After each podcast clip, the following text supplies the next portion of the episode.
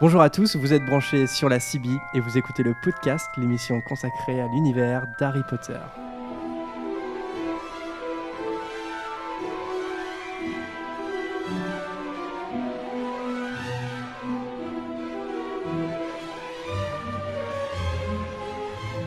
Bienvenue à tous dans ce dixième épisode du podcast. Euh, dixième, ça y est, on y est. On a hésité à faire un 9 3 quarts et demi, mais bon, c'était dit, euh, c'était pas une bonne idée. blagues sont les plus courtes. C'est ça. Je suis Jérémy, l'animateur, comme d'habitude, et euh, je suis entouré d'une équipe euh, d'amis et de fans d'Harry Potter. Euh, L'équipe est composée aujourd'hui d'Adrien, Salut de Lucas, Bonjour. de Vanessa Salut à tous. et de Camille. Coucou. Le coucou de Dobby tu, tu prends le coucou de. C'est Médéric, non, ça blague de Médéric? Big up à Médéric hein, qui n'est pas présent aujourd'hui. Donc voilà, on est toujours à peu près les mêmes. hein, si vous nous écoutez euh, régulièrement, bon, bah, je pense que vous commencez à nous identifier un petit peu. Euh, alors aujourd'hui, donc c'est la dixième émission et pour euh, ce nouvel épisode, on va s'intéresser pour la première fois à un, à un cours, à une discipline qui est enseignée à Poudlard comme thème. Et donc, ce sera euh, le cours de défense contre les forces du mal. Voilà, pour commencer, donc euh, pas mal de, de petites choses euh, à en dire. Mais avant de passer au thème, euh, tradition oblige, il y a le célèbre courrier des auditeurs et non pas le courrier des lecteurs, comme je dis à chaque fois. C'est bien le courrier des auditeurs, c'est parti. Voilà Hérole avec le courrier. Alors, on a reçu plein, plein de messages hein, depuis euh, la dernière émission, euh, enfin, depuis le dernier enregistrement il y a deux semaines. Donc là, on commence un petit peu à sélectionner. Euh, donc voilà, donc je vais, commencer. Alors, le premier message nous vient d'Anya Bang. Alors, elle, on l'a déjà cité, c'est une fidèle auditrice, une copine de, Bonjour Anya. de, Vanessa, hashtag le dort debout sur Twitter. Et donc c'est bien un message sur Twitter. Donc elle nous dit, c'était tout à l'heure, j'ai une question pour toute l'équipe, je sais pas si on peut poser des questions, mais si tu peux Ania, regarde. Mais ça pourrait aussi être un thème pour une émission. Quel est le livre que vous trouvez le mieux adapté et le moins bien adapté? Après l'adaptation des livres au cinéma, ça peut faire super débat, je pense. Voilà, vivement samedi soir, donc euh, ce soir. Euh, bah rapidement, on peut faire un petit tour de table. C'est quoi pour vous le, livre qui a été le mieux adapté, selon vous? En termes purs d'adaptation, moi je dirais que c'est Harry Potter à l'ordre du Phénix. Parce que c'est celui où il y a le plus gros travail d'adaptation. hein. Ouais, puis c'est ton préféré, je crois, Adrien. Ouais, puis, et puis pour le coup, il y a vraiment un travail de dégraissage de, de ce qu'était le, de ce qu'était le bouquin, euh, en en gardant bien évidemment les pivots, mais pour vraiment en faire un film, et un objet film, que les autres, euh, c'est notamment le cas des Reliques de la Mort, collent d'assez près quand même à, à ce qui est le livre, en tout cas ce qui est mon expérience de lecture. Donc j'irais celui-là. Et euh, le moins bien adapté, j'ai pas vraiment d'a- d'avis là-dessus par contre. Ouais, Lucas. Euh, moi, j'ai pas trop d'avis sur les films. je les connais vrai. pas. Je les connais pas suffisamment et puis j'ai pas. euh, j'ai pas la connaissance technique d'Adrien, par exemple, hein, sur euh, comment on adapte un livre. Non, je j'ai pas vraiment d'avis. Notre monsieur cinéma du podcast. Vanessa Euh, pour moi, ça serait le prisonnier d'Azkaban. Ouais. euh, que Ton préféré C'est mon préféré, oui. J'aime beaucoup euh, euh, le- l'univers en général et euh, la réalisation, la chefopisation. Enfin, j'ai- j'aime tout en fait dans ce film-là. Et je trouve qu'il colle assez bien au livre. Mm. Et celui que je trouve le moins bien adapté, ça serait euh, Le Prince de Sang Mêlé, que je trouve un peu léger par rapport aux autres. Ok. Ouais. Ouais, bah, je, serais, je serais assez d'accord avec toi. C'est peut-être celui où il manque des choses assez essentielles pour le coup à celui-là. Et il dure plus longtemps pourtant. Et toi, euh, Camille plus court. Euh, moi, je suis d'accord avec Vanessa. Mon préféré, je pense que c'est le prisonnier d'Azkaban, pour les mêmes raisons. Euh, après, moi, celui qui m'avait le plus déçu, bah, ça va être euh, le cinquième, l'Ordre du Phénix, parce que justement, comme ils l'ont dégraissé et enlevé plein de choses, je me souviens que quand je l'ai vu, je me suis dit, euh, Oh, mais non, mais il manque ça par rapport au livre, il manque ça par rapport au livre, et que j'ai pas apprécié de le regarder parce que j'étais trop attachée au livre quand je l'ai regardé. D'accord, ok. Eh ben, moi, c'est tout pareil que, Vanessa. Mon préféré, c'est le 3. Et je pense que, oui, effectivement, le 6, c'est peut-être celui qui est en dessous. Ouais, Lucas? D'accord. Ah oui, on voit le quiz alors, attendez. Et c'est là qu'on voit qu'on est quand même une équipe honnête. Parce que tu vois, on dirait. C'est vrai, c'est vrai. C'est comme au Muggle Quidditch, il faut être honnête. Alors, le deuxième message nous vient de Jessica. Cette fois, c'est sur le site internet. Jessica nous dit Salut tout le monde, juste un petit message pour vous dire que j'adore ce que vous faites, même si des fois il y a des petites erreurs. Et bah ouais, c'est vrai. Je voulais aussi savoir si vous pouvez faire des émissions où on pourrait vous appeler pour débattre avec vous. Gros bisous à toute l'équipe. Alors, euh, effectivement, on... c'est dans les cartons. Voilà. Voilà. Donc, euh, alors, on ne sait pas encore vraiment comment. euh, Ça va prendre forme. Ouais, c'est-à-dire que techniquement, il faut qu'on innove un petit truc, mais euh, voilà, ça va se faire. On a, on a envie de faire ça, et donc on va trouver une solution. donc on fera pas du direct hein, comme la radio du Moldu, parce que là, il faut passer par une autre plateforme. Mais par contre, vous appelez, je pense qu'on passera par Skype, et puis ça, peut, ça peut être sympa d'interagir directement avec vous. Voilà, et puis ce sera sous forme de podcast comme d'habitude. Euh, Kamel, sur le site internet, lui aussi, qui nous dit Je vous remercie pour le travail que vous fournissez. Harry Potter est une passion pour moi. Bonne continuation et bon courage. Bah, merci Kamel, merci à toi. Euh, Quentin, cette fois c'est sur Facebook. Euh, Quentin, il nous a dit Bonjour, j'écoute actuellement votre podcast numéro 9. Alors, si je me trompe pas, trompe pas c'est le spécial Noël, je crois. Et j'adore vraiment le concept. L'idée de débattre sur un sujet comme ça, c'est très intelligent. Et j'espère que notre société pourra s'en inspirer pour d'autres réels sujets importants qui nous touchent à tous. Eh bah, dit, alors ça, c'est. c'est un- C'est les reliques de la mort, euh, l'épisode en question. ah, c'est le 9, d'accord. Ah, autant pour moi, autant pour moi. Euh, en tout cas, fan d'Harry Potter depuis gamin, j'aime votre sens de réflexion sur l'histoire, euh, sur des moments importants. En tout cas, continuez. Je ne sais pas depuis quand ça a commencé, mais ça peut aller haut. Va falloir se mettre à l'anglais peut-être plus tard. Oui, des fois, on peut avoir des petits bugs d'anglais, c'est vrai. Oui, oui. ça serait bien de réviser notre anglais. Euh, voilà. Ah oui, il nous dit euh, et pourquoi pas penser à des vidéos, une caméra au-dessus de vous, ça coûte pas grand-chose. Alors euh, là, ouais, bah en fait, je sais pas. Ça peut être une des évolutions possibles. C'est pas impossible là où on est. Par contre, euh, ouais. Voilà, c'est à voir s'il y a un intérêt à voir nos tronches. Oui, après, il y a une nous- partie de l'équipe aussi euh, qui, euh, Qui ne souhaite qui, pas voilà, passer qui ne à la pas vidéo. passer à la vidéo. Ouais, c'est Ce vrai que c'est- tout à fait. C'est quand même. Mais si on filme depuis cet angle-là, normalement, les filles, on voit pas. C'est parce qu'on a peur de la célébrité. Ah ouais, je me doute bien. Me que nous, on est vraiment des putaclics, donc euh, sur ça, mais c'est vrai que il n'y a pas de souci. Putaclic narcissique, on dit. mais c'est vrai que les radios euh, connues, enfin en tout cas les, les grandes radios nationales maintenant le font toutes, de, de filmer. Mais bon bah là pour le moment euh, Le non mais podcast, France Inter, même combat. ouais c'est ça, c'est ça. D'ailleurs on va les hacker comme euh, Radio Nova. Euh, donc voilà, c'est c'est tout pour les messages, mais on va quand même faire euh, plein de big up, big up euh, en mode. ouais, j'aime bien. T'as honte de rien. Alors, le, le- le premier, c'est à Ben de la chaîne Harry Potter, tout simplement, qui nous a fait une, une vidéo. euh, alors, c'est un, ça s'appelle Share the Love sur, euh, sur les chaînes YouTube. Et euh, donc, euh, voilà, ça, ça partage des, des chaînes similaires. Et donc, il, il a décrit vraiment très, très bien notre programme. Donc, et en plus, on est en tête d'affiche, hein, comme on pourrait dire. Donc, il a vraiment fait un beau travail pour voilà, présenter à ses, à ses abonnés ce qu'on fait. Et, et la preuve en est que euh, beaucoup sont venus, euh, voilà, ont découvert notre programme grâce à lui et sa vidéo. Euh, donc voilà, donc merci beaucoup à toi. Et Merci Ben. Puis, ouais, merci à toi. Et sur Twitter, on pense euh, eh bien à Zarix, à Emeric, Madage Gaëtan, On est avec vous, les Arwen, gars. On est, on est avec Colombe. Élise. Ah oui, alors Élise, elle a fait. ça comme un in memoriam, c'est. non, non, mais parce qu'ils sont vraiment beaucoup, ils nous envoient des messages, mais voilà, c'est euh, juste pour citer au moins leur nom. Élise, elle a fait des super coquetiers sur. euh, coquetiers, je le dis bien, coquetiers. Des- C'est un on- mot anglais? coquetier sur euh, en écoutant notre podcast elle a, elle a envoyé un Twitter ils sont super beaux. Il y a Hermione Ron et, et Harry et ils sont vraiment euh, bien. Bravo à Elise. À Luna 26 à Céleste et puis aussi à la radio du Moldu. Euh, voilà on le- moi je les ai écoutés hier soir et ils nous ont fait une petite présentation aussi. Donc voilà big up à vous aussi. Et je sais qu'ils aiment bien les big up. Ils, sont, ils sont comme nous. Bon, et bien voilà euh, pour le courrier des auditeurs. Euh, on va lancer le thème maintenant. Et donc le, cours de défense contre les forces du mal. Euh, là, je vous propose un petit tour de table. Euh, est-ce que euh, est-ce que c'est votre cours préféré? Et si ce n'est pas votre cours préféré, ce serait lequel? Je sais pas, Camille. Est-ce que est-ce que tu aurais le choix de faire un cours enseigné à Poudlard, ça serait défense contre les forces du mal ou pas? Non, je pense que j'irai en botanique. Parce que euh, j'ai beaucoup aimé le cours sur les mandragores et euh, j'aurais aimé en avoir un peu plus de cours de botanique. Et donc, euh, je serais un peu plus curieuse d'aller peut-être à ce cours-là. Mais j'aime beaucoup les cours de, force contre les... de défense contre les forces du mal. C'est des cours où il se passe toujours beaucoup de choses et qui sont un peu clés dans les déroulements de l'avancée des livres.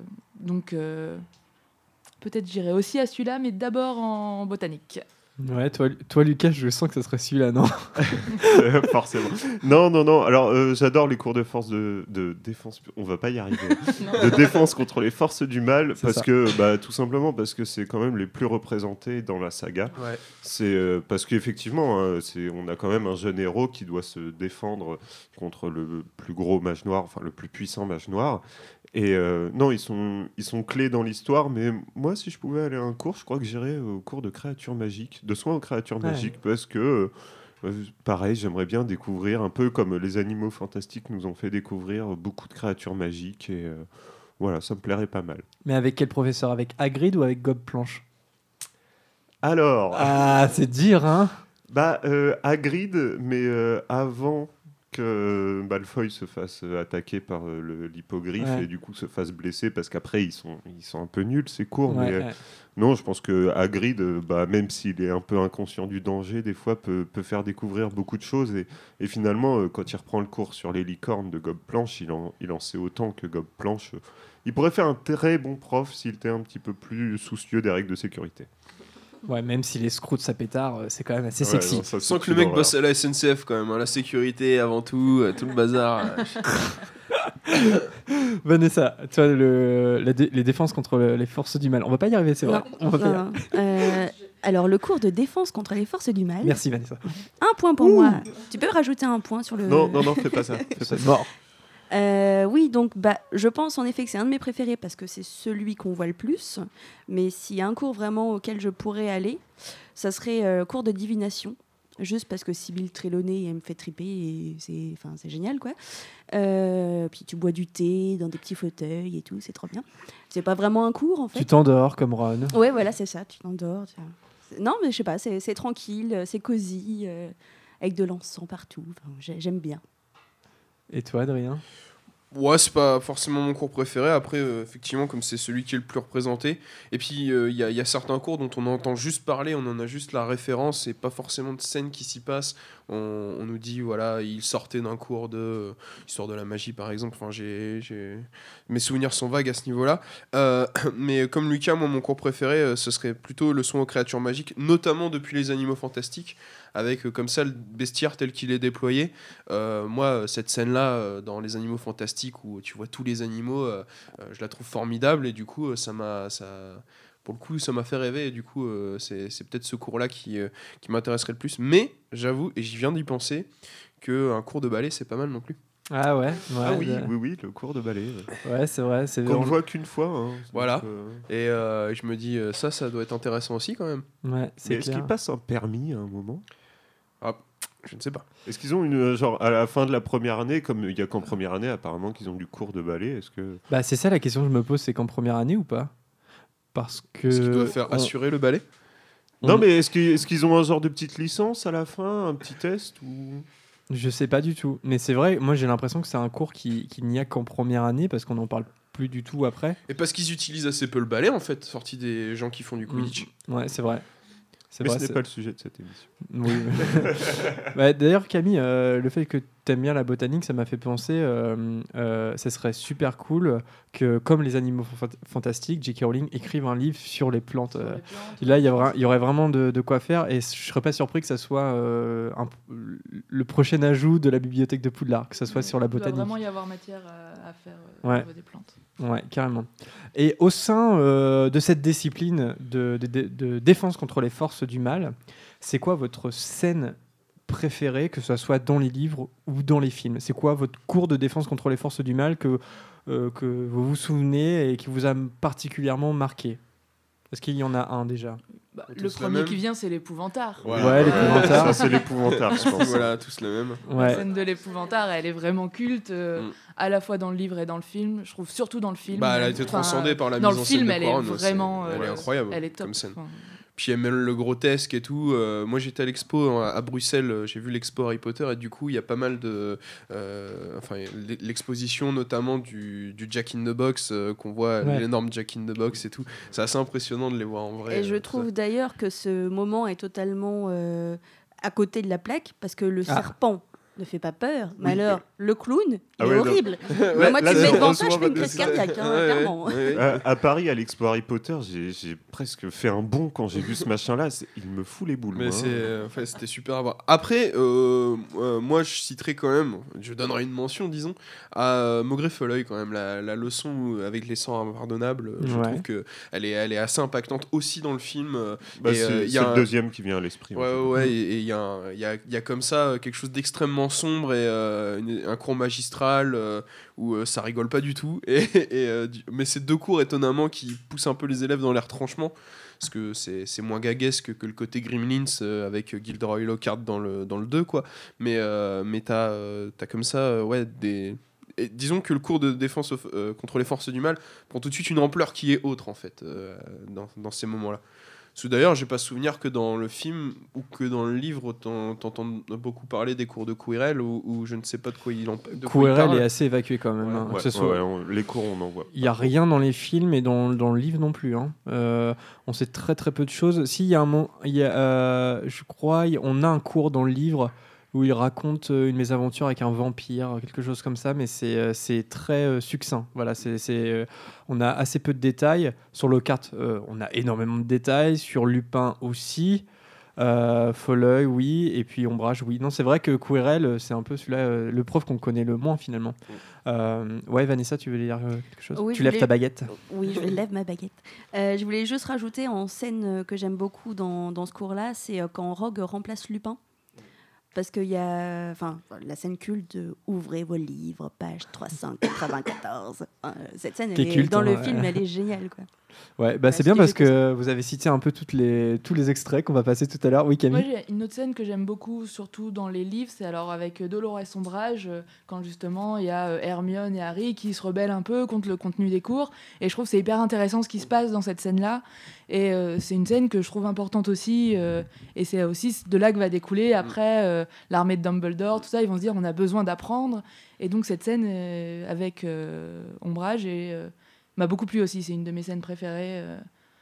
Avec Hermione, mais pas pour le contenu du cours, mais Ouais. pour, euh, La rébellion. pour la rébellion. Ouais, Voilà. c'est ça. C'est parce que ça, ça- ombrage en fait, euh, euh, c'est le moment où le cours de défense contre les forces du mal ne permet plus aux élèves de se protéger. En fait, ça devient que de la théorie pure et dure dans cette idée que voilà que le ministère doit en fait se méfier des élèves puisqu'il y aurait une éventuelle rébellion en fait hein, des élèves pour Dumbledore en fait pour protéger Dumbledore. Mais en fait, le, le côté paradoxal de ça, c'est que en surprotégeant et euh, en comment dire en opacifiant en fait tout, c'est là que va se créer la rébellion en fait. Et ils provoquent eux-mêmes l'armée de Dumbledore en la craignant. Enfin, il y a un truc, euh, mais ça c'est assez politique, euh, on pourrait dire.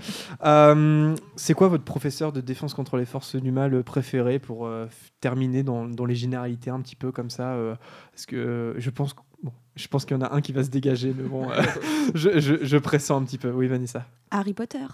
Ah Oh, joli, joli. Alors, est-ce que c'est un, est-ce que c'est un professeur de défense contre les forces Oui. Oui. Pas officiellement, mais oui, bien sûr, c'est lui qui arrive à faire sortir des patronus à quasiment tous ses camarades. Euh, donc oui, c'est un très bon professeur, et même s'il n'est pas officiel, c'est lui qui fait apprendre le plus au final euh, aux élèves de, de Poudlard. C'est vrai, c'est plutôt un bon prof euh, qui est pas convaincu de lui-même en plus au début. hein, C'est-à-dire qu'il se sent pas de le faire. C'est Hermione hein, qui, le, qui le pousse un petit peu. hein. Euh, ah oui, t'as surpris tout le monde là, Vanessa. Euh, Lucas, t'as ton Bah, Lupin, Lupin, ouais. parce bah que ouais. c'est Bah c'est ouais. celui, qui est- c'est celui qui est écrit pour être aimé, donc, euh, donc on l'aime. C'est comme ça. Mais alors, vas-y Camille. Euh, Non mais euh, c'est- euh, faut, est-ce qu'il faut entendre préféré au sens de, de celui qui t'aime? Parce que moi je trouve ouais, que ouais. moi je trouve que ce serait Dolores Sombrage, mais euh, mais euh, au sens où c'est le personnage que t'adores détester et euh, parce que euh, euh, bah du coup c'est expliqué dans les Pottermore, c'est une des biographies qu'a fait euh, J.K. Rowling en tout cas qu'elle a rendu public euh, et euh, et où elle s'est dit s'est inspiré beaucoup de, de certains profs qui lui ont fait euh, comment dire beaucoup de beaucoup de tort. Euh, quand, elle, était plus jeune. Et euh, je trouve que euh, Dolores Sombrage a, a a parfaitement cristallisé ce prof que tu as eu et avec qui ça n'aurait jamais pu le faire et avec qui encore aujourd'hui ça ne pourrait pas le faire et, euh, et du coup voilà euh, moi je sais pertinemment à qui je pense et quand je vois Dolores Sombrage euh, et euh, c'est pas pas préféré mais en tout cas je trouve que c'est un personnage extrêmement bien croqué parce que je le trouve même pire que Voldemort en fait parce que pour moi ouais voilà pour, pour moi il représente en fait tout- tout le côté petit en fait, tout le côté moyen de qui, est, qui, est, qui est mis dans un seul personnage. Pour moi, tu vois, c'est c'est la- c'est comment dire. C'est la méchanceté qui se cache en fait et qui Oui. se donne euh, et qui se donne euh, bon teint, qui se Et, et puis surtout, c'est, t'as- enfin, elle est malfaisante et puis surtout, elle est là où les élèves sont censés être en, en sécurité. C'est, euh, c'est là où finalement euh, Voldemort arrive à insérer Ouais. quelque chose de, de mauvais et de malfaisant dans Poudlard où, euh, où normalement c'est un endroit où ils sont censés apprendre, où ils sont censés... Et elle est trop mauvaise pour ça et elle devrait pas être là. Voldemort, c'est le méchant, c'est normal, il est fait pour être méchant. Elle, c'est une prof. Normalement, euh, elle est pas méchante. C'est plus pervers pour moi, tu sais, je vois ça comme euh, comme euh, euh, Voldemort, tu vois, c'est c'est- c'est c'est Hitler et elle, c'est le collabo quoi. Et il y a un côté petit, Ouais. tu vois, un côté mesquin, un côté je regarde derrière la porte et je et je, je dénonce, tu vois, il y a un truc euh, il y a Voldemort, c'est Dark Vador et Ombrage, c'est Lando, c'est ça? Non, non, non, parce que Lando est, est- est beaucoup moins noir Ne que lance ça. pas, Excellente blague raciste. Euh, ne lance mais, pas euh, Lucas. euh. lance pas. Non, non, Je sentais qu'il allait y venir, donc ça va. Mais il y a un côté comme ça, quoi. Le, le, tu sais, c'est, c'est, c'est, c'est, c'est, c'est Saruman, Grima, langue de, langue de serpent, tu vois. Il y a un côté comme ça. euh, Et, euh, et du coup, c'est, je trouve que c'est un personnage extrêmement bien croqué. Maintenant, c'est sûr qu'en termes de, de sympathie, c'est Lupin qui se dégage. Bah, ce qui est marrant, c'est qu'en fait, euh, en soi, Ombrage et Voldemort, ils ont aucun lien. En fait, euh, le- ils sont censés être euh, ennemis. Enfin, le ministère qu'on Oui, combat. Voldemort. Mais euh, c'est à juste- l'échelle de l'histoire, Ouais, fait. ouais, non, non, mais euh, c'est intéressant, c'est que finalement, en créant euh, une atmosphère de, du tout sécuritaire, c'est là qui crée l'insécurité. C'est là aussi, en fait, où Ombrage. euh, Non, non, mais c'est vrai. ouais, c'est là, c'est là où Ombrage, euh, encore une fois, euh, on parlait de, de la politique dans les animaux fantastiques, elle, euh, elle raconte beaucoup de choses, en fait, euh, de, comment dire, des limites de la politique Bah. et puis euh, de, de la malfaisance politique aussi dans Harry Potter. Oui, Après, euh, tu, tu dis le ministère combat Voldemort. Non, justement, ils, ils jouent le jeu de Voldemort en se, en, avec leur politique de l'autruche, en se Ouais. disant on ferme les yeux ouais. et euh, Voldemort n'existe pas. Enfin, Voldemort est mort et ne reviendra pas. Et euh, c'est ça, en fait, qui, qui permet euh, à Voldemort, finalement, d'évoluer dans l'ombre, puisqu'officiellement, il est mort et que le, le ministère refuse de croire à son retour. Voldemort est mort. Vive Voldemort. D'ailleurs, d'ailleurs, c'est l'issue de l'ordre du Phénix qui fait que Dolores Sombrage n'est pas reconduite en vérité parce que, il- euh, certes, il y a tout le passage avec les centaures, mais si, euh, comment dire, euh, s'il n'y avait pas eu ce moment où en fait le ministère se rend compte que effectivement Voldemort est revenu, tu aurais peut-être encore vu Dolores Sombrage au poste de directrice. Quoi. Oh là, oui, c'est vrai, c'est vrai, ça aurait pu, ça aurait pu. What if? Alors, euh, ce que je vous propose, c'est euh, eh de les prendre euh, un par un, chaque professeur de la première année jusqu'à la dernière année, et puis d'en dresser un petit portrait. Alors certes, je pense que sur la plupart, on pourrait quasiment, déjà, sur Rogue, on a déjà consacré une émission, mais on pourrait le faire sur tous les autres, hein, je pense. Donc là, bon, on va pas non plus détailler beaucoup. Mais voilà, de les passer en revue, en tout cas, je pense que ça va être assez rapide sur le premier, parce que comme on l'a dit, donc euh, Quirrell hein, est, professeur de défense contre les forces du mal euh, lorsque Harry est en première année à l'école des sorciers, mais finalement on sait euh, peu de choses de ses cours à lui. Par contre sur le sur le, sur le personnage en lui-même, il y a quand même des petits trucs. hein, je sais pas, on peut un petit peu débattre. Il a Voldemort euh, derrière la Oui. tête, Euh, donc il a, il, il a une personnalité euh, double. Et euh, je trouve qu'il lance quelque chose en fait qu'on retrouve en fait dans la plupart des professeurs de défense contre les forces du mal, c'est-à-dire l'identité qui est double. C'est-à-dire que quand on y réfléchit, Quirrell, donc là au, au sens propre, il a une, une double personnalité, il a Voldemort derrière sa tête. Lockhart, euh, il- c'est un, usurpateur. C'est un usurpateur, il usurpe euh, l'identité des autres. Euh, Lupin, c'est un loup-garou. Folleuil, eh bien, c'est pas le vrai Folleuil. Là, encore, encore une fois, c'est au sens propre du terme. C'est euh, Parti Crouton Junior qui se fait passer pour Folleuil. Donc, encore une fois, double identité. Euh, Rogue, c'est un agent double, par définition. Euh, et pour Ombrage, par contre, ça marche plus. Mais c'est. En fait, est-ce que Ombrage est pas, est pas le professeur le plus euh, intègre quelque Bah, part elle est, elle est non. fidèle à elle-même. Non, parce que quelque part, elle a- elle a une double casquette aussi. Elle est prof et employée du ministère. Mais elle a rien à cacher, contrairement aux autres. Non, elle ne cache rien. Mais... Ah Donc, bah euh, si, clairement, elle est du côté de Voldemort. Ouais, mais elle le cache pas. Bah, elle est, il est jamais dit Enfin, qu'elle est elle du est du côté de Voldemort. Elle est de- de- du point de vue du ministère, elle, euh, elle est d'accord avec la théorie que Voldemort n'est pas revenue. Par contre, dans, dans le tome d'après, euh, elle est clairement partisane Hmm. Ouais. de Voldemort. Ouais, ouais. Mais Si peu. quand elle. On l'a forcé. Ouais, on s'en doutait un petit peu dans, dans l'idéologie, mais euh, quand elle est professeure de défense contre les forces du mal, euh, elle, elle est embauchée par, euh, pour faire ce taf-là et elle le fait. Et il n'y a pas de, de. Non, non, mais c'est vrai, elle, elle- elle cache Elle rien. Il n'y a pas, de double jeu en fait dans. dans... Elle le fait pas, c'est que c'est que dans les bouquins. Enfin, il y a un truc aussi, tu vois, de ramener le cours euh, à quelque chose de. Tu sais, parfois tu t'es trouvé à côté, tu arrives dans des matières où tu es censé euh, pratiquer la matière d'une certaine manière, et c'est tout le contraire euh, qui est fait. Tu vois, le, prof il te l'enseigne d'une manière, tu fais euh, ça n'a rien à voir. Et euh, bah, Ombrage, c'est ça. Donc en ça, c'est peut-être pas une bonne prof à ce, niveau-là. quoi. Ça, plus ses méthodes de pédagogie particulières. Mhm. Enfin bon, tout ça, euh, on commençait par Quirrell. Mais encore une fois, je sais pas si on peut rajouter des choses sur Quirrell, mais en tant que professeur de défense contre les forces du mal, il n'y a pas grand chose à en dire. Ouais, puis l'idée, l'idée même du, du- de Harry Potter à l'école des sorciers, c'est de pas trop en dire sur Quirrell euh, parce que justement, euh, il y, a, il y, a, il y, a un- il y a un twist. Ouais, c'est Donc ça. euh, je pense qu'il y a aussi l'idée de ne pas construire un personnage qui de toute façon n'a pas vocation à être là, euh, D'ailleurs, à être c'est- là au-delà du premier tome. c'est ma première expérience d'un bon plot twist et c'est pour ça que j'aime ce personnage. C'est vrai, tu ouais, tu tu t'étais fait avoir. euh, Ah oui, moi, comme un bleu. Hein. Ouais, ouais, ouais. Bah ouais. Alors que dans les films, c'est un petit. Enfin, quoique quand on a 11 ans et qu'on découvre le film, euh, je m'étais fait complètement avoir. Maintenant, avec l'œil d'aujourd'hui, je me dis que le film est, un peu moins subtil que le livre quand même Ouais. hein, sur le twist. hein. Euh, parce que tous les plans sur Quirrell, euh, voilà. enfin, Bref, euh, Eamon est- bref. Alors, on va passer au deuxième professeur, euh, euh, le, personnage préféré de Lucas, qui est Gilderoy Lockhart.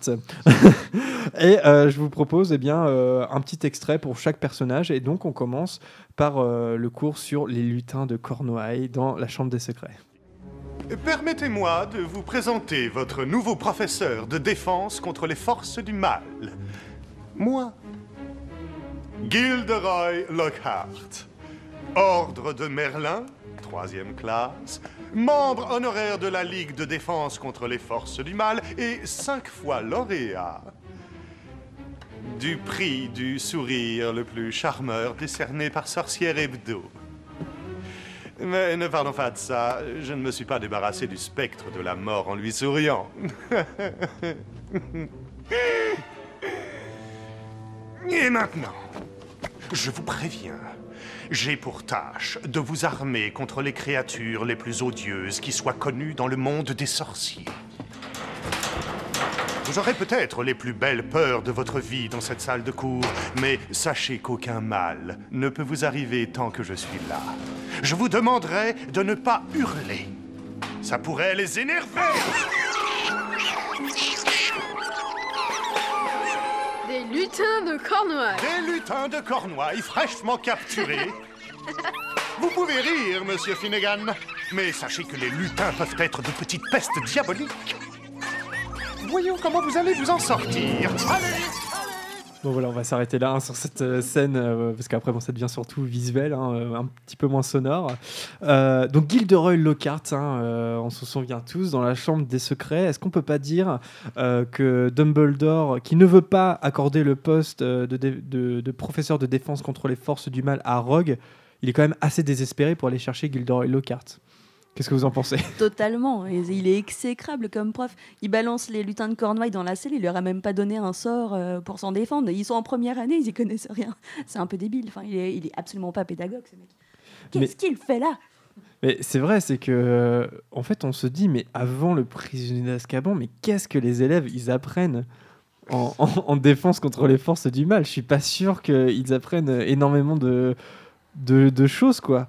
Euh, Camille Et puis moi, ce qui m'a étonné aussi dans... avec Gilderoy Lockhart, c'est que même Hermione, elle est à fond et elle connaît par cœur. Ça, c'est vrai. euh, et on se dit, mais euh, mince, personne se rend compte que c'est un imposteur et qu'il devrait pas être là et qu'il va rien leur apprendre. Bah, c'est un charmeur.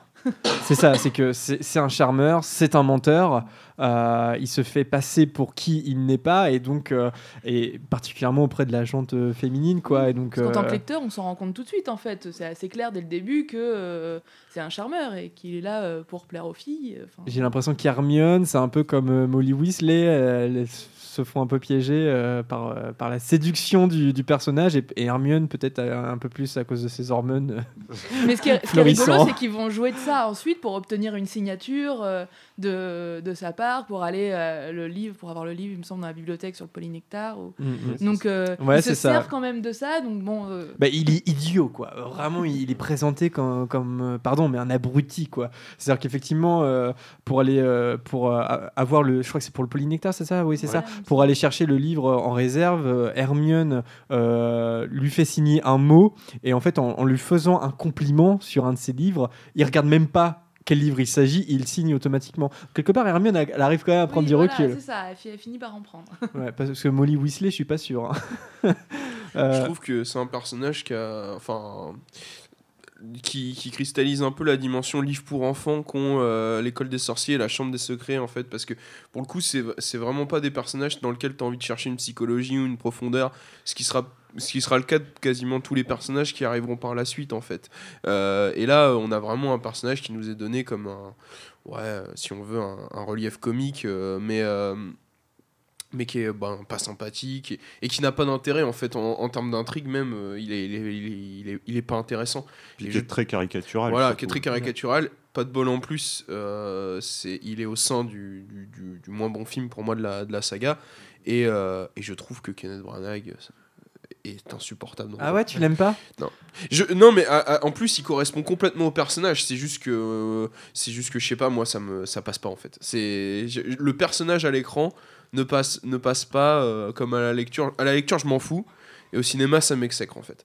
Et euh, mais euh, bon, c'est, normal. Il joue le personnage que tel qu'il est dans le bouquin et tel qu'on lui a demandé de le- jouer. Je pense que ça souffre peut-être de la tonalité des premiers, des premiers, des premiers, des premiers livres, quoi, des premiers épisodes.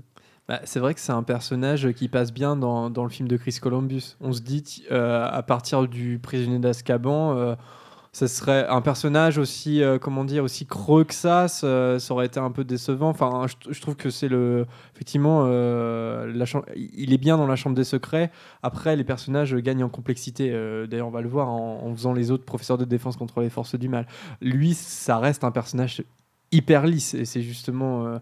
voilà, c'est sa caractéristique, c'est qu'il il est vraiment idiot, il ne fait que mentir, tout le monde le sait. Et euh, mais moi, je me pose quand même cette question, c'est-à-dire euh, vraiment, il n'y avait que lui pour, euh, pour, pour, pour, euh, être prof de défense contre les forces du mal. Tous les autres, ils ont vraiment peur de, de cette prétendue malédiction, qui ils ne veulent pas y aller. Je sais pas, je, je trouve que Dumbledore est assez peu inspiré peut-être, et c'est quand même un grand sorcier qui est censé connaître Ouais. énormément de, Après, on, on- on- de mages. on y reviendra peut-être, mais à cette époque-là, il n'y a pas de raison de s'inquiéter. Enfin, c'est un cours qui est un peu euh, oui, oui, oui. euh, donné comme ça, mais en final ne sert pas. Tu sais, c'est un peu comme si on faisait faire le service militaire, euh, alors qu'il n'y a pas de guerre à l'horizon, Ouais. tu vois. Et il y a un côté, il y a un côté comme ça dans ce cours, euh, en tout cas dans ces années-là. Et du coup, euh, lui ou un autre, euh, je crois que c'est un peu, euh, c'est un peu, on s'en fout quoi. Enfin, en Oui. tout cas, c'est dans l'idée de s'en foutre, ce qui euh, sera peut-être pas le cas après, et d'où le fait de mettre des profs intéressants ensuite. Ouais, Vanessa? Mais Surtout que Dumbledore, à l'époque, quand il a embauché Lockhart, il ne sait pas que c'est du vent, en fait, toute sa personnalité. Ouais. Il a, pour lui, il a une euh, notoriété, il a une sacrée réputation euh, de tueur de, de créatures bizarres, des vampires, tout ce que tu veux, le spectre de la mort, etc. Donc pour Dumbledore, il est tout à fait légitime au poste, en fait. Ouais, ouais, d'accord. Oui, parce que c'est pas un- c'est pas parce que c'est un guignol qu'il est pas compétent en fait. Hmm. Ceci dit, vu ce qui lui arrive par la suite, on s'aperçoit quand même qu'il est pas très très compétent quand même. Oui, bah non, mais de fait, il, de fait, il ne l'est pas. Mais au moment où Dumbledore l'embauche, se dit, euh, s'il a eu en entretien, il se dit, bah ouais, c'est peut-être un peu un guignol, mais bon, quand on voit son palmarès, euh, techniquement. Et les autres, vous pensez quoi de Kenneth Branagh sur, en, en Gilderoy Lockhart dans les films? M- Moi, moi, je, je l'aime bien. Mais... enfin, je- en fait, quand je le vois, je, je me dis qui d'autre? Moi, j'aime bi- j'aime bien aussi. euh, je trouve. euh, il- Tout de suite, on se souvient. Enfin, moi, je les avais pas vus depuis longtemps, les films, et on me dit Gilderoy Lockhart dans les films. Tout de suite, euh, je vois qui c'était, il m'a il m'a marqué, et j'en ai un bon souvenir. Donc, euh, Oui, je trouve qu'il est, il est assez parfait pour le rôle, hein, finalement. Bien choisi, bien choisi. Euh, alors, on va passer euh, au prochain professeur qui est un peu plus apprécié, hein, celui-là, euh, à savoir Rémus Lupin. On a parlé de cette scène, évidemment, on vous propose un extrait euh, du cours contre les épouvantards. Cela vous intrigue, n'est-ce pas? Quelqu'un veut-il se hasarder à nous dire ce qu'il y a à l'intérieur? C'est un épouvantard. Très bien, monsieur Thomas. Et quelqu'un peut-il me dire à quoi ressemble un épouvantard? Personne ne le sait. Depuis quand elle est là? Il change d'aspect à volonté. Les épouvantards prennent toujours la forme de ce qui nous effraie le plus. C'est pour ça qu'ils sont si... Si terrifiant, oui, oui, oui. Heureusement, un sortilège très simple permet de s'en débarrasser. Nous allons nous exercer. Euh, sans baguette, s'il vous plaît. Après moi. Ridiculus. Ridiculus C'est très bien. Un peu plus fort et distinctement. Écoutez. Ridiculus. Ridiculus C'est son cours qui est ridiculus. C'est très bien. Mais c'était la partie la plus facile. En effet, l'incantation seule ne suffit pas. Ce qui neutralise un épouvantard, c'est le rire. Vous devez l'obliger à prendre une forme que vous trouvez désopilante. Je vais vous montrer. Euh, Neville, voulez-vous venir, s'il vous plaît? Allez, n'ayez pas peur. Venez. Venez. Bonjour. Neville, qu'est-ce qui vous fait le plus peur? Le professeur Rogue. Pardon? Le professeur Rogue. Le professeur fait peur à tout le monde. Vous habitez chez votre grand-mère, je crois? Oui, monsieur, mais je ne veux pas que l'épouvantard prenne sa forme. Rassurez-vous. Je veux que vous voyiez ces vêtements, seulement ces vêtements, très clairement dans votre tête. Elle porte un grand sac à main rouge. Non, ne nous dites rien. Si vous voyez le sac, nous le verrons. Maintenant, je vais ouvrir l'armoire, et voici ce que vous allez faire. Excusez-moi. Pensez au professeur Rogue avec les habits de votre grand-mère. Vous pouvez le faire. Préparez votre baguette. Un, deux, trois.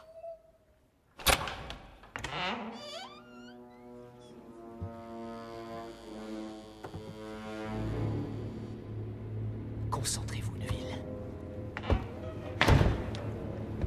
Ridiculus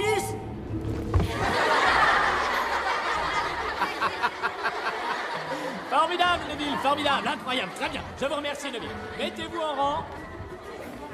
C'est une euh, belle scène dans le livre, mais c'est vrai que là, on peut, on peut faire l'éloge des films. euh, pour, une, pour une fois, non, mais euh, quelquefois, c'est vrai que la scène d'Alfonso Cuarón euh, est vraiment. Enfin, moi, c'est une de mes scènes préférées, je crois, dans les films euh, Harry Potter. euh, euh, D'autant que la, la mise en scène, euh, je sais pas si vous vous en souvenez, mais euh, propose des choses assez ahurissantes. C'est-à-dire que, comme Alfonso Cuarón a l'habitude de le faire, c'est des suites de plans séquences. Euh, raccords par des miroirs. voilà, avec des raccords par, euh, par le miroir, puisque le- le- l'épouvantard, oui, euh, sort d'une armoire, en fait, où il y a une grande mi- un grand miroir.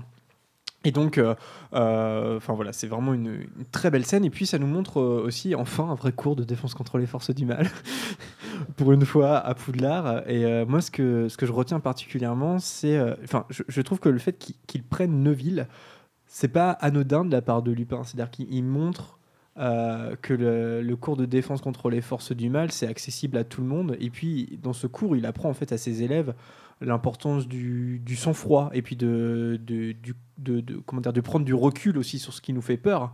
Euh, et, euh, et en fait, ça dépasse même son cours, puisque c'est c'est avec euh, toutes ces sessions privées avec Harry, avec, sa peur des détraqueurs, ça, va être ça, c'est-à-dire de faire la différence entre la peur et, son, pouvoir à, soi, en fait. Est-ce que vous pensez que Lupin est un bon professeur? Et qu'est-ce qui le différencie des autres? Bah, Qu'est-ce ouais. qui en fait un bon professeur Ouais, justement, bah, c'est ça, c'est cette pédagogie qu'il a de dire que c'est pas parce que Neville est mauvais, par exemple, que euh, on, bah, on va pas le prendre pour les exemples. Non, justement, Neville n'est pas très bon, et autant l'encourager euh, à, à- à persévérer, à essayer. Et euh, justement, euh, Neville se rend compte qu'il est tout à fait capable de, s'occuper d'un épouvantard.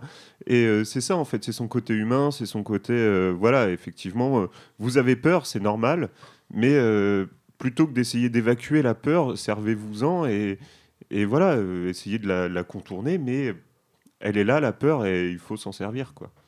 Et puis quand on peut repenser à la mort de Sirius, finalement, si Lupin était resté à Poudlard, est-ce que, enfin, est-ce que Lupin aurait pas été un bon professeur d'occlumencie en fait quelque part? Parce que en fait, euh, Sirius meurt parce que Harry se fait avoir justement par le, danger de la représentation. C'est-à-dire qu'il ne fait pas la différence entre euh, l'affect de ce qu'il voit et la réalité de, de- de- la, réalité qui se cache derrière. Et en fait, c'est l'objet de ce cours sur les sur l'épouvantard. Je me demande si Lupin était avait pas donné plus de cours privés à Harry, et Harry, ça se trouve, serait un meilleur Occlumens. Vous êtes d'accord je, Non, je sais pas si Lupin est un bon occlumens. hein. Je suis pas, c'est Bah- pas, c'est pas précisé. Je suis pas sûre qu'il maîtrise vraiment. euh, Peut-être pas, peut-être euh, qu'il maîtrise pas l'occlumencie, mais euh, par euh, par la, la déf- la défense contre les forces du mal, peut-être que Harry, euh, je sais pas, il aurait eu l'esprit un petit peu plus ouvert là-dessus. euh, je sais pas, je sais pas. C'est une hypothèse hein, que. Parce que du coup, pour forcer l'occlumencie, il faut être euh, légilimens aussi. Donc, euh, Oui, oui, c'est sûr. enfin, oui, oui. les- les- faut savoir fermer son esprit. euh, euh, mais ouais, effectivement. Mais Oui, Ouais. mais en fait, il, il aurait pas peut-être pas pu apprendre à Harry à fermer son esprit, mais plus à remettre en question ce qu'il en voyait. perspective. Ouais, ouais, ouais. Et euh, c'est tout le travail qu'ils ont ensemble en fait contre les détraqueurs en fait. C'est ça, c'est que les détraqueurs euh, euh, se- se- ne comment dire, se- il ne, Harry ne revit pas la, la- la mort de, de ses parents, c'est juste le détraqueur qui, qui lui fait entendre dans sa tête en fait. Et c'est justement une fois qu'on a fait cette, cette différence là qu'on qu'on le qu'on le contre par un sourire, un souvenir heureux qu'on voilà que ça devient une, une menace euh, faible en fait et qu'on qu'on peut combattre. Donc Là, voilà, ça. Ouais. Il y a un truc qui joue avec Lupin aussi, c'est euh, que c'est un substitut à Dumbledore dans le, dans le prisonnier d'Azkaban. Il y a pas mal de moments où en fait euh, Lupin et Harry vont, vont discuter et où, euh, où en fait Lupin va, va, va dire des choses extrêmement, extrêmement comment dire, intéressantes à, à Harry. euh, et et au- au-delà de ça, Lupin est en plus un personnage qui est complètement intégré à l'intrigue globale qui est celle du prisonnier d'Azkaban.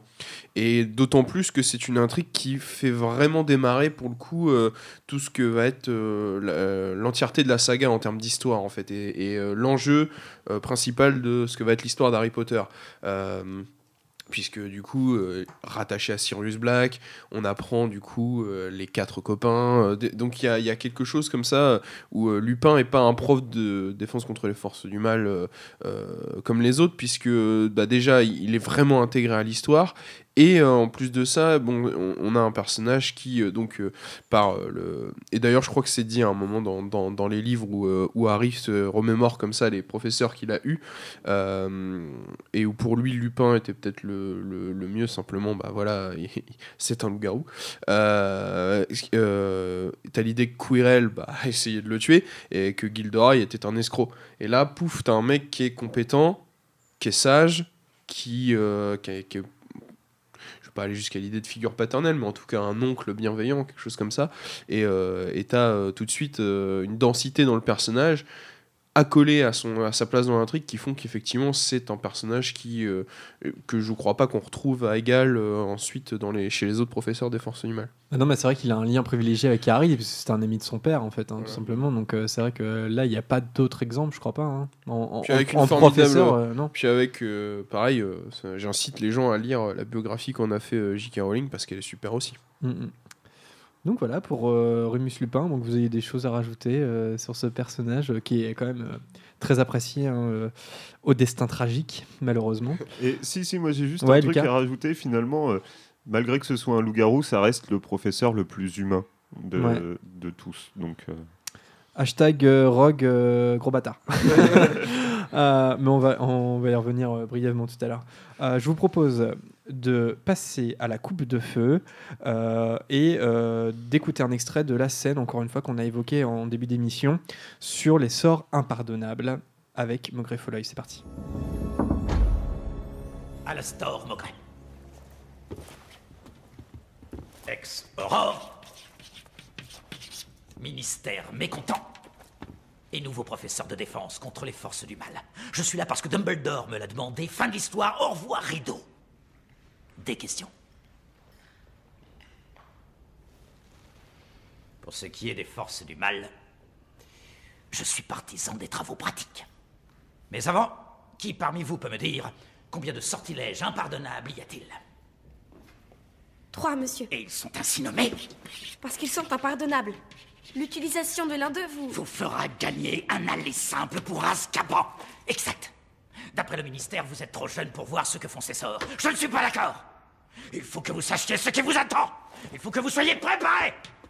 Il faut que vous trouviez un endroit pour votre chewing-gum autre que le dessous de votre table, monsieur Finnegan. Oh, c'est pas vrai. Ce vieux bougre peut voir derrière son dos. Et entendre à l'autre bout de la classe. Alors, par quel sortilège commençons-nous? Tu te rappelais plus, Camille, qu'il était aussi nerveux que ça J'avais oublié que. Ah, il, met, il met un petit peu la pression, ce, ce Maugré Folloy. Donc, euh, belle entrée en matière. hein. Premier cours, boum, les sorts impardonnables. hein, euh, le sort euh, Andoloris, Avada Kedavra, l'Imperium. Est-ce que, euh, est-ce que vous, vous approuvez la méthode de Maugré Folloy Quelque part, c'est l'anti-ombrage. hein. Ouais. Adrien, ouais, c'est un ouais, ouais, tu Non, mais oui. Moi, Ouais. je- enfin, disons que je, je suis toujours dans l'idée de se confronter à quelque chose pour le comprendre. Donc, euh, effectivement, euh, euh, là, je, je trouve ça logique en fait comme méthode, de- comme méthode de- d'éducation. Mais après, c'est tout à fait personnel. Et les autres? Oui, moi aussi, parce que. Excuse-moi. Euh, parce que du coup, euh, il fait un peu comme Lupin. hein. Lupin montre euh, finalement. alors, c'est plus sous forme de créature que Lupin va montrer. Euh, lui, il va, il va s'attaquer au sortilège hein, au- et au contre-sortilège, du coup. Et euh, oui, bah, de fait, euh, pour que. Enfin. Si tu es chirurgien, euh, faut pratiquer avant. Tu vas pas faire une, une opération à cœur ouvert comme ça, alors que tu jamais fait avant. Que ce soit, je sais pas comment ils font d'ailleurs. hein. Mais enfin, il y a bien quelqu'un qui leur a montré à un moment. Et effectivement, pédagogiquement, c'est la bonne solution. Après, il est un peu trash, mais mais là-dessus, non, je pense. Barty Croupton est un bon professeur de défense contre les forces du mal. C'est ça, c'est qu'il faut pas oublier que c'est parti crouton. Bah oui, il y a hein. un peu le syndrome de Percival Graves en fait euh, ici. euh, c'est Ah est-ce ouais. qu'on peut juger vraiment un personnage qui, in fine, n'est peut-être pas, enfin, n'est pas celui euh, que qu'on voit par la suite en fait, euh, avec euh, donc cette idée que Barty Croupton prend la place de Maugret Folleuil en Bah, fait.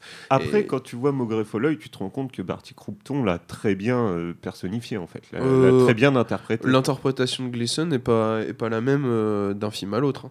Euh, autant dans Oui, Harry Potter et la Coupe de Feu, il est plutôt moi. excité que dans les autres films, il est bourru, mais il est pas, euh, il me semble pas euh, l'avoir revu euh, pour avoir les films assez frais dans ma mémoire. Dans les, dans les films d'après, euh, On le voit moins, euh, déjà. Déjà, mais euh, j'ai l'impression qu'il est plus bourru. euh, Peut-être aussi c'est euh, c'est les enjeux plus dramatiques qui se passent euh, qui font qu'il s'assagit un peu, mais euh, j'ai- pour le coup. euh, il y, a- il y a une différence, j'ai l'impression, entre euh, Barty Croupton jouant Maugret Folleuil et Maugret Folleuil tel Bah, qu'on l'a. Dans les Mais- bouquins, c'est moins, c'est beaucoup moins marqué. en ouais, fait. bien sûr. Tu te Ouais, rends compte ouais. que Barty Croupton a fait un très bon boulot. En, Bah, en c'est ça, c'est un peu paradoxal Oui, euh, puis parce quelque que part. toi, en tant que lecteur, tu dois adhérer au fait que c'est vraiment Maugret Folleuil, sinon euh, ça marchera pas euh, le plot twist de fin. Enfin, paradoxal. Non, en même temps, il devait, hein, euh, il devait y avoir aucun doute, comme Rogue, par exemple, avec Voldemort. C'est un vrai agent double.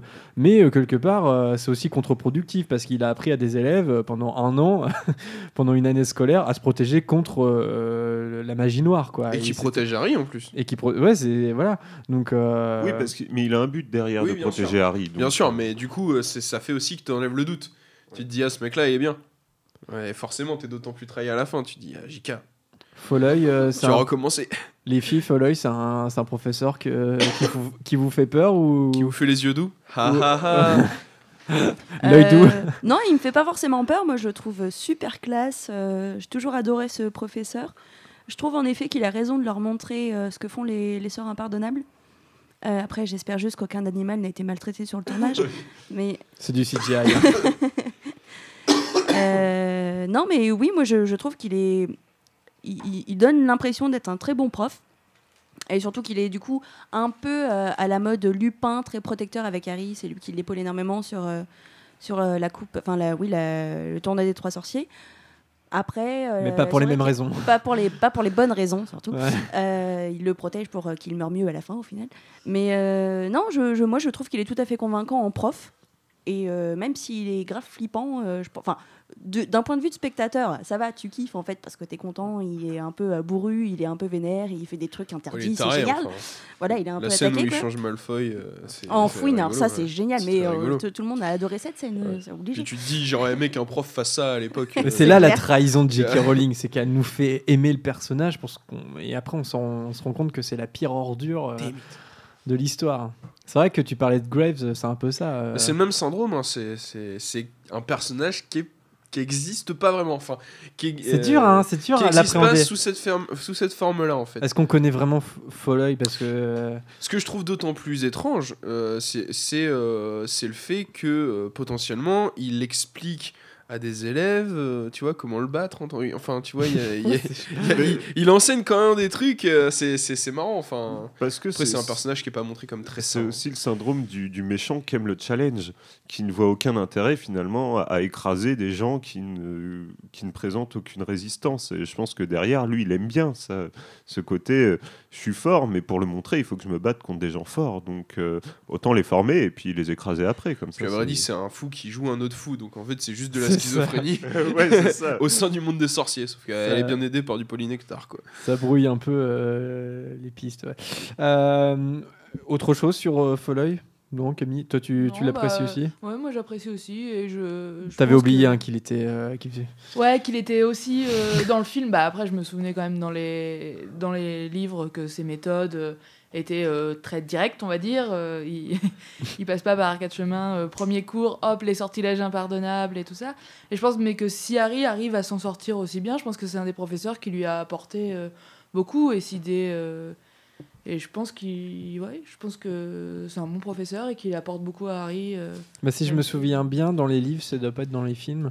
Euh, Folloy utilise beaucoup Harry parce qu'il est très bon pour euh, euh, résister à l'Imperium, je crois. oui, oui. Et euh, c'est vrai que c'est là où c'est vrai que c'est un professeur qui permet aussi à Harry de, de se révéler hein, un petit peu, hein, dans- comme comme c'était le cas avec Lupin euh, l'année précédente. C'est vrai.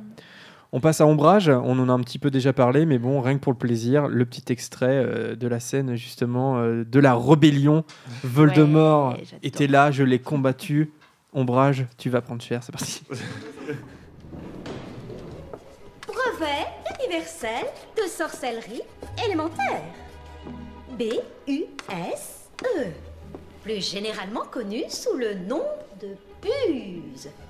Travaillez dur et vous serez récompensé. Négligez vos études et les conséquences pourront être funestes.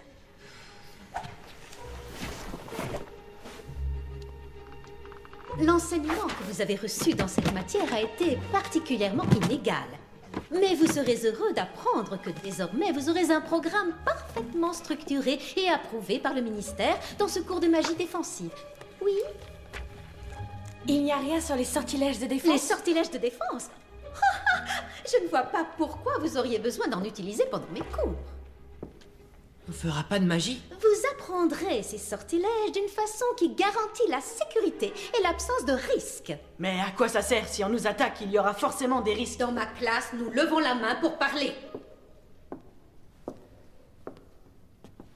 Le point de vue du ministère est que des connaissances théoriques seront suffisantes pour vous permettre de réussir vos examens. Et après tout, dans une école, c'est ce qui prime. Comment voulez-vous que la théorie nous prépare à ce qui nous attend Mais dehors rien ne vous attend dehors, très cher. Qui, à votre avis, pourrait vouloir attaquer des enfants comme vous? Oh, je ne sais pas, peut-être Lord Voldemort. J'aimerais que les choses soient bien claires. On vous a raconté qu'un certain mage noir est de nouveau parmi nous. Ceci est entièrement faux. Non, ce n'est pas faux, je l'ai vu, je l'ai combattu. Une retenue, Monsieur Potter. Alors selon vous, Cédric Diggory est mort de son plein gré? La mort de Cédric Diggory a été un tragique accident. C'était un meurtre, Voldemort l'a tué, vous le savez très bien. Assez Assez. Vous viendrez me voir, Monsieur Potter, dans mon bureau. Alors, le professeur Ombrage, euh, voilà, on, on a un petit peu parlé euh, tout à l'heure, mais on peut peut-être conclure sur, euh, sur le, le personnage. Quelle est la différence entre la pédagogie d'Ombrage et de celle d'un Lupin ou d'un Harry, par exemple? Bah, il n'y a pas de différence parce qu'il n'y a pas de pédagogie chez Ombrage. Ouais, ouais. C'est, je trouve qu'elle cristallise un peu, comment dire. on a tous eu l'impression un jour en cours d'apprendre quelque chose, mais d'inutile, mais vraiment de. C'est-à-dire que, qui n'a d'intérêt que de se faire évaluer, d'avoir des notes et de rentrer dans un système scolaire. Une seule journée, ouais, c'est vrai. Une seule journée dans toute ton éducation. Mais même pas en plus, parce que euh, finalement, euh, se faire évaluer, non, puisqu'à la fin, ils ont des épreuves pratiques. C'est Dans ce leur, profe- euh, Ouais, c'est un professeur qui euh, n'apporte rien de plus qu'elle leur fait lire un livre. Quoi. Euh, Donc plus, l'intérêt de- d'aller à ce cours alors que tu peux faire la même chose, euh, le livre tu peux le lire dans la salle commune des Griffons d'Or, euh, à la bibliothèque, euh, elle a pas de valeur ajoutée euh, pédagogique euh, à aucun moment. Quoi. C'est Donc, même- euh, Au moins, Lockhart, euh, voilà, il balançait les lutins, quoi. Voilà, mais c'est même pire que ça. Son but, c'est de ne rien leur apprendre. Mm, mm, C'est ça, ouais. C'est ça, c'est euh, c'est vraiment la contre-productivité euh, pédagogique, quoi. Bon, bah voilà, de toute façon, on a fait un peu le tour de ce personnage exécrable hein, qui est Dolores Sombrage. euh, parfois plus, plus détesté que Voldemort lui-même. et Oh, bon, c'est- euh, a pas de- a beaucoup Et de de mal. loin, de loin. Il y Ouais, a pas ouais, beaucoup de mal. Donc on Mais- la re- parce que ouais, c'est- c'est c'est vraiment le côté moyen, mesquin. C'est. Ouais, puis euh, quand elle va aussi noter les autres professeurs, alors Ouais. enfin, elle va noter. Euh, Puis t'as des scènes de d'humiliation, divination. t'as des scènes d'humiliation, t'as les châtiments corporels, enfin c'est. Non, ça- elle- elle, a, elle a bien poussé les curseurs là-dessus et en même temps elle est pas si éloignée de gens qui travaillent à l'école Jules Verne à If, je peux te le dire. Oh là Non, mais là, c'est vrai que. Je peux la citer. Hein. Ça, ça fait peur, ça fait très peur parce que c'est de la violence ordinaire en fait. Euh, Voldemort est méchant, il est dans le grandiose, il est dans, dans la puissance, euh, c'est de la violence pure et c'est- on sait qu'on doit détester ça, que c'est c'est pas bien. Alors qu'elle est dans la violence ordinaire sous couvert en plus de, de fonctions euh, publiques de- du ministère de la magie. C'est ça, c'est que c'est pas spectaculaire, c'est du réel et euh, c'est du vécu. Ouais, c'est vrai que ça, ça rappelle euh, beaucoup de choses. C'est la prof bureaucratique, quoi. Tu sais, c'est c'est celle où euh, où il n'y a pas du tout de souplesse sur, euh, sur s'adapter à Mhm. l'élève, tout ça, sans aller dans des grandes considérations sur l'éducation, tu vois. Mais il y a un côté, euh, ça peut faire tout sauf prof. Ça peut faire instructeur militaire à la rigueur, mais euh, c'est l'inverse même de ce qu'il faudrait comme prof. Bah, le bon côté, c'est qu'elle fait passer Rogue euh, pour un très bon prof, euh, très pédagogue. hein. À côté. Par comparaison. Ah bah voilà, en parlant de Rogue, un dernier extrait. Alors là, en fait, Rogue hein, est, euh, est professeur de défense contre les forces du mal euh, lors de la sixième année. Là encore, on a assez peu de, de détails, c'est-à-dire qu'on on le, on le voit beaucoup moins que lorsqu'il était professeur de potions, puisque Slughorn, euh, la, la- la- la part euh, belle est donnée à Slughorn dans Le Prince de Sang Mêlé. Néanmoins, j'avais envie de donner la parole à Rogue, et euh, pour l'extrait que tu as cité, Vanessa, tout à l'heure, oui, j'ai bugué. C'est pas grave. ça arrive. Gros moment de radio. Voilà, gros moment de radio. Non, le gros moment de la radio, ça sera l'extrait. euh, c'est parti.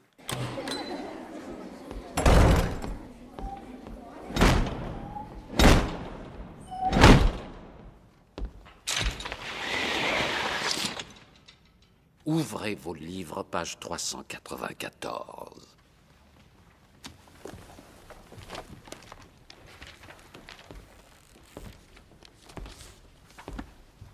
Excusez-moi, monsieur. Où est le professeur Lupin? Ce n'est pas votre affaire, n'est-ce pas, Potter Je me contenterai de dire que votre professeur se trouve dans l'incapacité d'assurer son cours aujourd'hui. Ouvrez vos livres, page 394.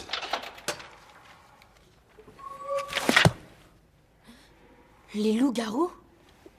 Monsieur, on vient de commencer les strangulos et les pitiponks. On ne devrait pas étudier les bêtes nocturnes maintenant. Silence. Tu l'as vu arriver?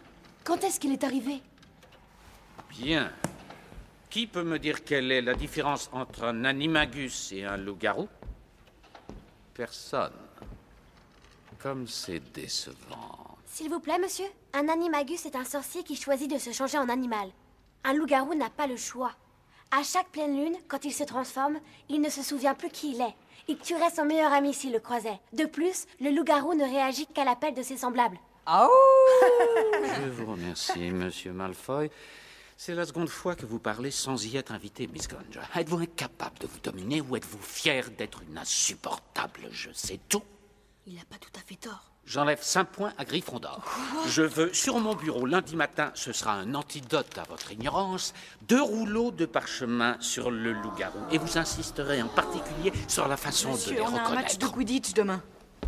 Je vous conseille de faire très attention, monsieur Potter. La perte de l'usage d'un membre ne sera pas une excuse. Page 394. Vrai vos livres, page 394. Alors, je, je, je souhaitais passer cette scène-là, non seulement parce qu'elle est hyper badass, mais aussi euh, parce que ça nous permet peut-être de, de faire un dernier point sur, euh, sur le refus de la part de Dumbledore que Rogue soit professeur de défense contre les forces du mal. Est-ce que vous, vous trouvez ce, ce choix justifié?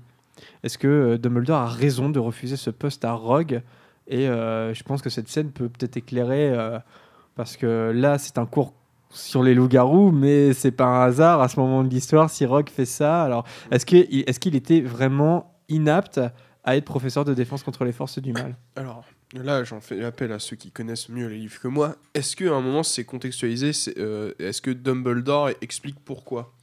Il a jamais nommé Rogue, enfin avant, avant six- sixième volet Alors, est-ce que c'est expliqué textuellement on, on sait que c'est parce qu'il il a baigné dans la magie noire, quoi. Ça, c'est pour ça, mais est-ce est-ce que Ouais, ouais, si c'est pas contextualisé, moi, une raison simple, c'est euh, est-ce que euh, Rogue excelle pas en tant que prof de potion et euh, juste euh, autant le garder à cette place-là, quoi? Parce que c'est peut-être une ambition personnelle que de briguer ce poste-là, tout en étant euh, parfait à un poste, donc pourquoi en changer? Tu, tu vois, enfin, je- comme si, si c'est pas contextualisé. Bah, euh, moi, il me semble que c'est c'est dit, euh, c'est pas dit ouvertement, mais effectivement, il y a la peur d'une rechute et, euh, et aussi euh, le, le fait que hum, bah, Dumbledore, même s'il a confiance en Rogue et s'il a la preuve absolue qu'il est de son côté, il veut peut-être pas prendre de risques. quoi. C'est c'est juste une sécurité supplémentaire et de fait, c'est un très bon prof de potion. Je vois pas pourquoi il irait dans les forces du mal, mais.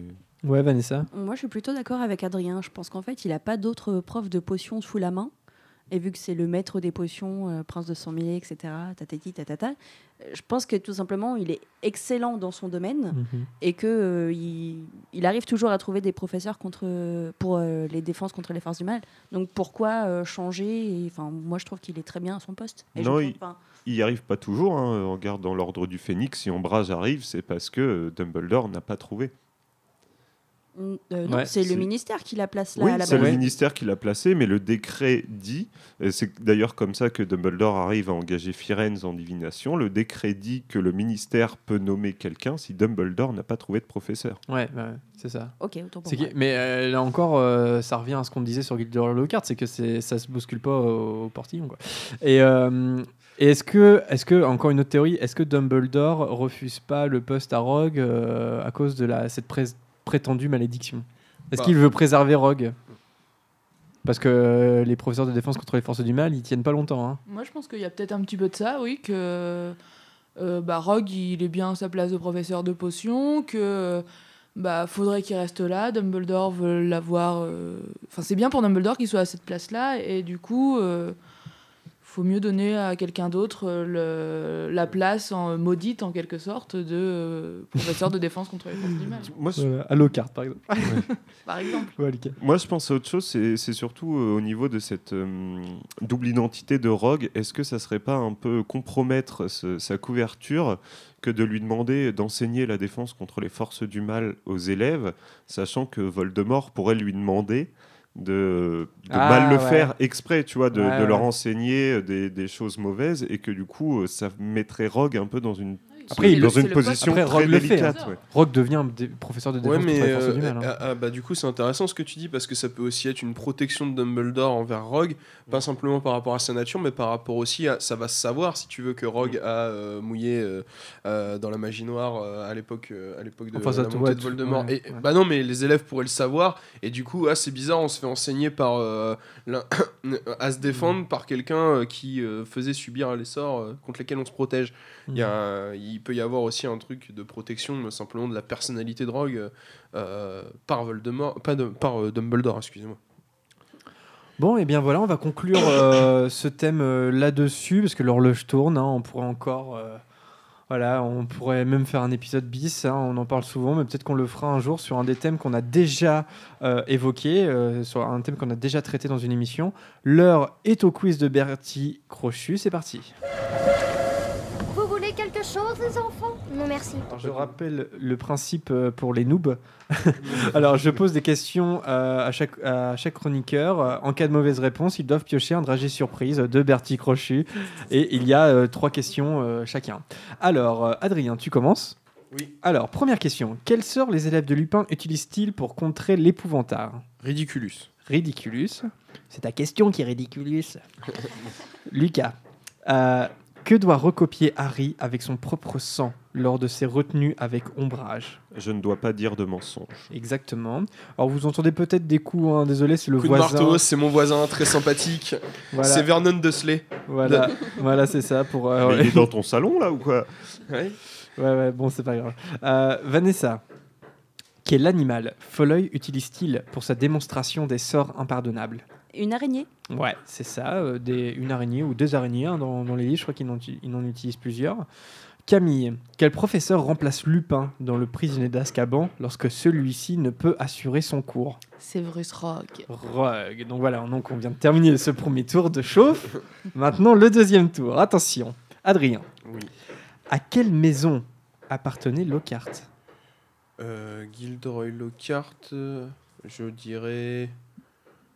Sœur d'Aigle Les autres Lockhart Non, vous ne savez pas C'est une excellente réponse. Il appartenait à la maison. Serre d'Aigle. Grosse déception, Vanessa et moi on est des Serres d'Aigle. hein. Donc euh, il y avait quelqu'un comme Lockhart. Donc c'est possible, comme quoi tu, ça aurait, la logique voudrait que ça soit une espèce de serpentard. Et ben non, vous voyez, hein, c'est un Serre d'Aigle.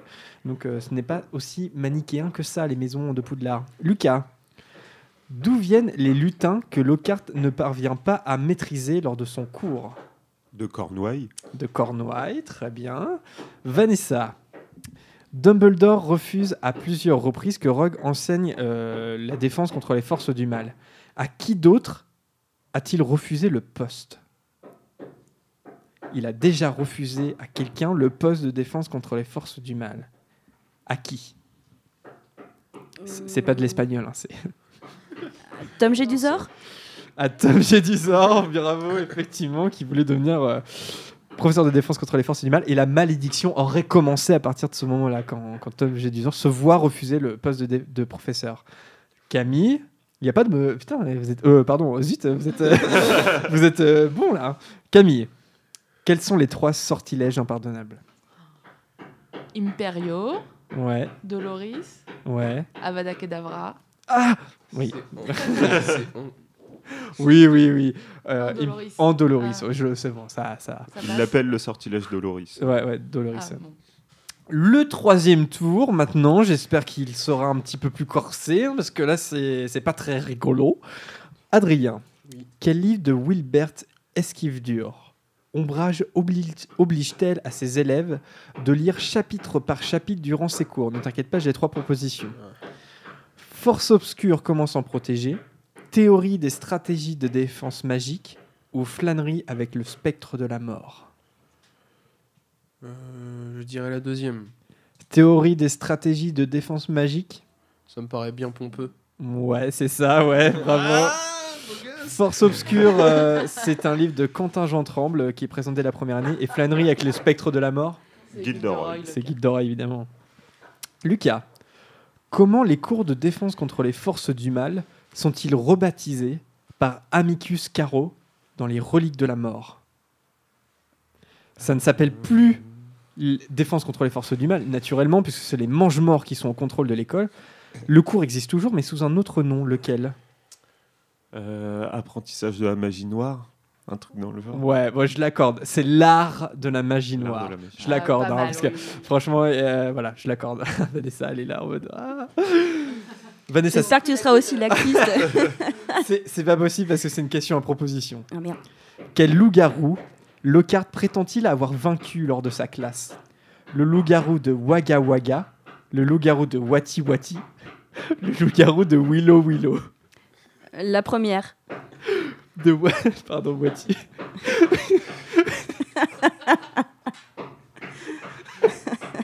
de Wagga Wagga Oui. Vous êtes d'accord ou pas? Moi j'aurais peut-être dit Willow Willow. Non, j'aurais dit la deuxième, moi. T'aurais dit Wati B Allez, Allez Non, Vanessa, c'est une bonne réponse. C'est Wagga Wagga. Et, et, et, et, c'est. euh, non, bref. Euh, Avec les coups de marteau, c'est formidable. Et- Waka waka.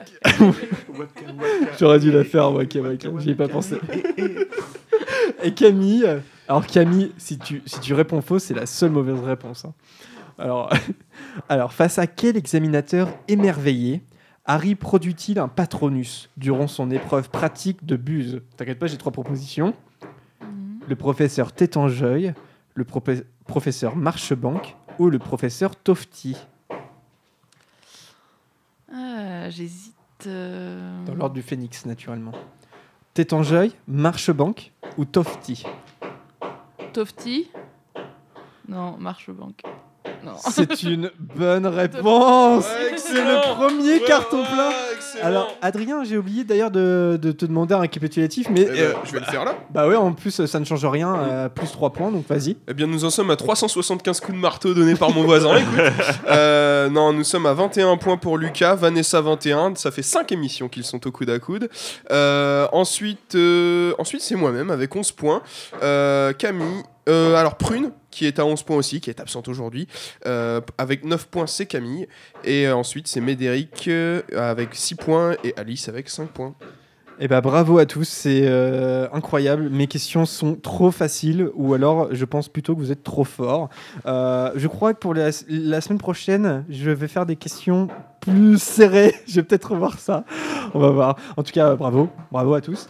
Et euh, eh bien, euh, merci de nous avoir écoutés. On se retrouve la semaine prochaine. Merci aux voisins d'avoir voisins, participé. Qui sera peut-être dans la prochaine émission. Ne sait- sait-on jamais. Sait-on jamais, il y a de fortes probabilités. hein. Voilà, il tape comme un sourd. Voilà. Ça fait 4 jours que ça dure. Je suis ravi. Voilà, merci Vernon. Et euh, on se quitte sur euh, un morceau de la bande euh, originale. J'ai choisi, en hommage à Lucas, euh, le morceau qui s'appelle Gilderoy Lockhart par John Williams dans la chambre des secrets. On vous dit à la semaine prochaine pour animer un nouveau épisode du podcast. À bientôt, bye bye, salut, ciao. Ciao, ciao. Salut Salut